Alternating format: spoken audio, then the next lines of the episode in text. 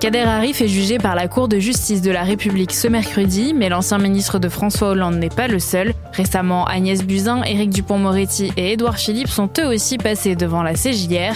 Mais qu'est-ce que cette juridiction? On pose la question à Anne Sera Dubois, journaliste pour le service politique de BFM TV.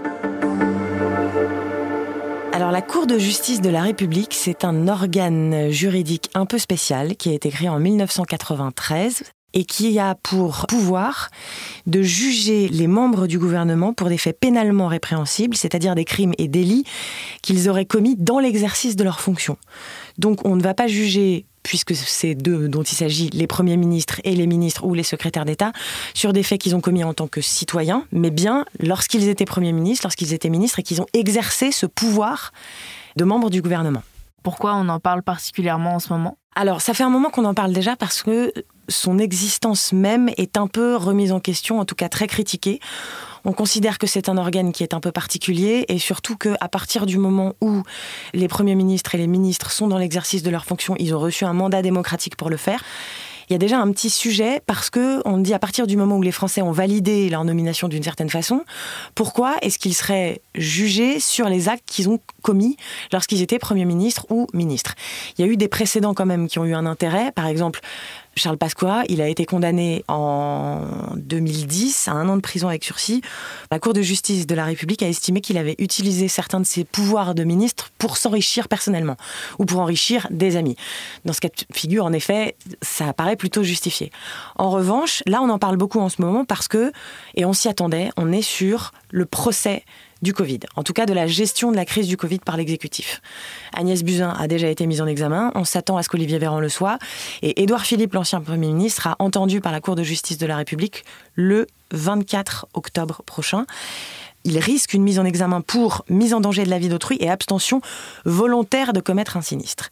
Il y a trois sujets sur lesquels on va l'interroger. Les associations qui ont saisi les magistrats de la Cour de justice de la République estiment que l'exécutif, à travers euh, le pouvoir du Premier ministre, a réagi trop tard dans l'apparition du Covid, que les stocks de masques ont été mal gérés et que le gouvernement a eu tort de maintenir notamment le premier tour des élections municipales parce que ça, ça aurait propagé le virus encore plus vite.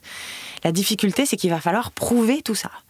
Et évidemment, pour prouver tout ça et prouver aussi que dans l'action d'Édouard Philippe, ça a été volontaire, ça crée quand même un certain nombre de difficultés. Les personnes jugées, qu'est-ce qu'elles risquent? Jusqu'où ça peut aller? Normalement, ça peut aller jusqu'à des peines de prison qui sont celles d'actes pénalement répréhensibles. Donc le pénal, ça peut être de la prison ferme, ça peut être des très grosses amendes, ça peut être de l'inéligibilité. Ça a déjà été le cas avec euh, Michel euh, Guilibert, c'était un secrétaire d'État au handicapé qui a été euh, condamné en 2004 à 5 ans d'inéligibilité, 3 ans de prison avec sursis. Ça fait partie aussi des critiques qui entourent la Cour de justice de la République, c'est que depuis le début de son existence, très souvent, elle a abouti à des condamnations qui étaient surtout symboliques, donc de la prison avec sursis ou des condamnations verbales, morales, sans vraiment euh, peine à l'issue.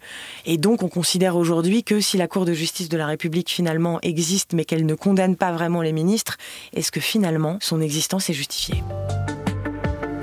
Merci d'avoir écouté ce nouvel épisode de la Question Info. Tous les jours, une nouvelle question, de nouvelles réponses. Vous pouvez retrouver ce podcast sur toutes les plateformes d'écoute, sur le site et l'application de BFM TV. N'hésitez pas à vous abonner pour ne rien manquer. À bientôt!